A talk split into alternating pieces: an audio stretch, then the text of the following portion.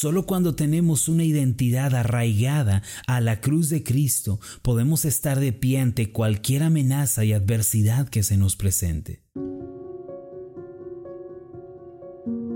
Estás escuchando Meditaciones Ascender con el pastor Marlon Corona.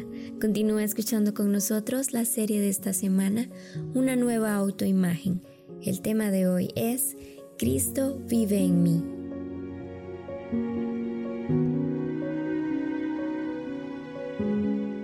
Cristianismo no es una religión humana basada en tradiciones y costumbres terrenales.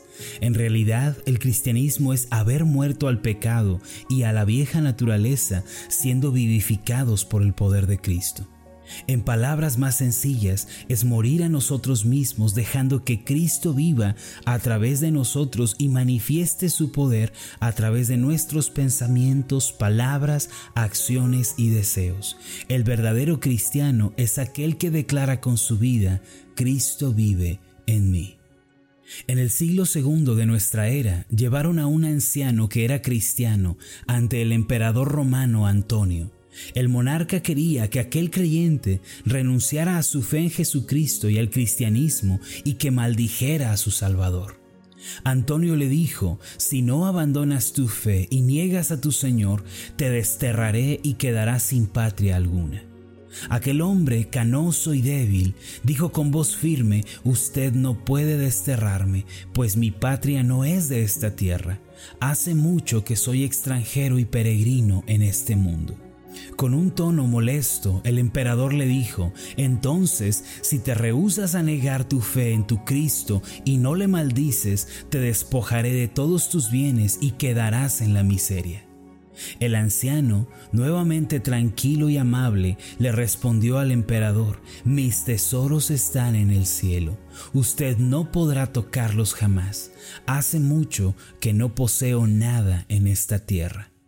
Más enojado aún, Antonio se levantó de su silla imperial y le gritó al viejo cristiano, entonces te quitaré la vida, te enviaré a la hoguera y morirás lentamente. Aquel anciano nuevamente respondió, hace más de ochenta años que estoy muerto, morí con Cristo y mi vida está escondida en él, por lo cual usted no podrá tocarla.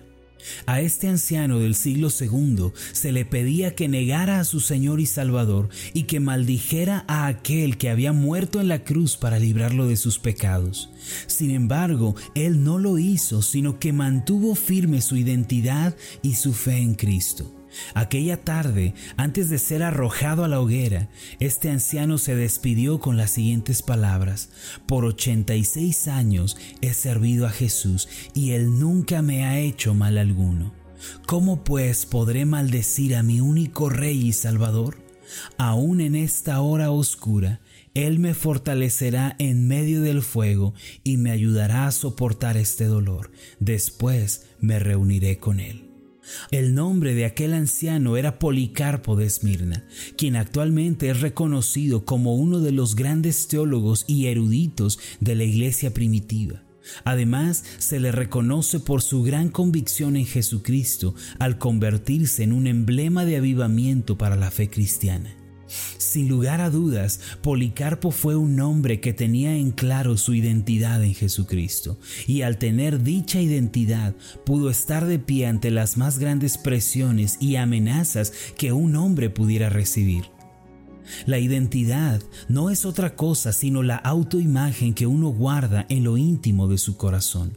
Aunque es invisible a los ojos, se manifiesta en todas las esferas de la vida. En otras palabras, toda persona tiene estampada una autoimagen en su corazón y piensa, siente, habla y actúa según esa imagen. Si tiene una autoimagen negativa, acomplejada y fracasada, su vida también se desarrollará de esa forma. Por el contrario, si tiene una autoimagen, es decir, una identidad positiva y saturada de esperanza, su vida se tornará de ese modo.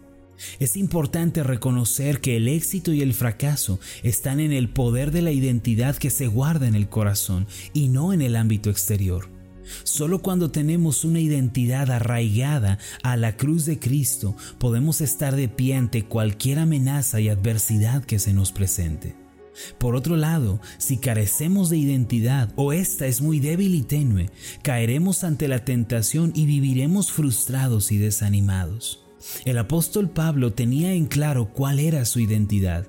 Él lo describió de la siguiente manera en Gálatas 2.20. Con Cristo estoy juntamente crucificado, y ya no vivo yo, mas vive Cristo en mí. Y lo que ahora vivo en la carne, lo vivo en la fe del Hijo de Dios, el cual me amó y se entregó a sí mismo por mí. La identidad de los hijos de Dios no tiene su fundamento en el humanismo, en la superación personal, en la tradición o en la filosofía, sino en la cruz de Cristo. Entonces, ¿cómo es la identidad que debemos aceptar en nuestro corazón como hijos de Dios? En primer lugar, debemos confesar como Pablo, estoy crucificado con Cristo. Esto significa un reconocimiento de que nuestras vidas, que estaban gobernadas por el pecado y el mundo, han llegado a su fin, pues ahora tenemos un Señor y un soberano que dirige y gobierna nuestra vida, Jesucristo. Pablo además dijo en 1 Corintios 15, 31, cada día muero. Esto significa que a diario él acudía nuevamente a la cruz y se consideraba como muerto al pecado y al mundo. Asimismo, nosotros debemos recordar que estamos en la cruz con Cristo, que nuestra vida pasada ya fue sepultada y que ahora tenemos un Señor. En segundo lugar, la identidad que debemos tener es aquella que señala que Cristo vive en nosotros. Pablo dijo, Cristo vive en mí. Ese es el verdadero cristianismo, esa es la verdadera fe, la verdadera esperanza. Nuestras vidas por completo deben someterse al señorío de Cristo, quien es el Rey soberano. El mundo se caracteriza por gobernarse a sí mismo. ¿Qué quiero decir con esto? Que la filosofía del mundo se resume a hacer lo que ofrezca placer y lo que me dé satisfacción, no importa cuán perverso, cuán obsceno y cuán destructivo pueda ser. El mundo se caracteriza por no tener un dueño ni un señor excepto uno mismo. No obstante, nuestra identidad debe reconocer que Cristo es el Señor. Nosotros somos del Señor y para el Señor. Note las palabras de Pablo en 1 Corintios 8:6. Para nosotros, sin embargo, solo hay un Dios, el Padre, del cual proceden todas las cosas, y nosotros somos para Él, y un Señor, Jesucristo, por medio del cual son todas las cosas, y nosotros por medio de Él.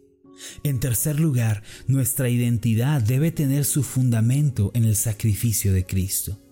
Debemos vivir con la convicción de que Él nos amó y se entregó por nosotros. Esto significa que somos amados en Cristo y perdonados. Todos nuestros pecados ya fueron borrados en la cruz. Somos los amados hijos de Dios y esa es la fe por medio de la cual vivimos. Nuestra vida debe caracterizarse por la confianza en Dios. ¿Qué es confiar en Dios? Es depender por completo de Él para todas las cosas. Cuando amenazaron a Policarpo, él respondió que su nacionalidad no era de este mundo, ni sus riquezas estaban aquí, así como su vida era por completo de Cristo. En nuestras vidas debe ocurrir algo similar. Debemos confesar que este mundo no es nuestro hogar. Nuestra morada está con el Señor en los cielos. Además, no somos de este mundo. Aquí solo somos extranjeros. Debemos despojarnos de todo amor al dinero y a lo material y debemos depender del Señor quien dijo en Hebreos 13:5, no te desampararé ni te dejaré. Esa es nuestra identidad. Estamos crucificados con Cristo. Él vive en nosotros como el Señor y soberano y nuestra confianza y esperanza está en Él. Haga esta oración conmigo. Amado Padre Celestial, tú nos das una nueva identidad en Cristo, pero esta identidad es diferente a la que teníamos cuando vivíamos en el mundo. En el mundo nosotros seguíamos los placeres, los deleites, las concupiscencias, pero ahora que estamos en Cristo, debemos reconocer que nuestra identidad es en primer lugar crucificados con Cristo. Así nos lo declara tu palabra. También, Señor, nos dices que Cristo debe vivir a través de nosotros y que debemos tener fe por completo en su sacrificio.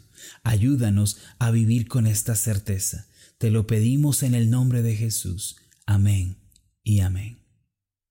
Antes de finalizar, haga esta declaración de fe conmigo. Repita después de mí. Estoy crucificado con Cristo. Él vive en mí como el Señor y soberano, y mi confianza y esperanza están en Él. Amén. Hola, ¿qué tal? Mi nombre es Marlon Corona. Soy el pastor de la iglesia Ascender en la ciudad de Zapopan, Jalisco, en México. Te agradezco mucho por habernos seguido con esta meditación. Quiero que sepas que estoy orando para que seas prosperado en todas las cosas y que tengas salud, así como prospera tu alma. ¿Podrías ayudarnos orando por este ministerio? Si las meditaciones han sido de bendición para tu vida, ora por nosotros.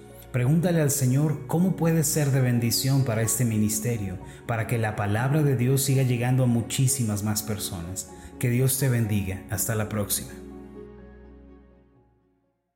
Para adquirir la guía de estudio de la meditación del día de hoy, puedes solicitarla vía WhatsApp o descargarla desde nuestro sitio web www.ascenderiglesia.com diagonal meditaciones.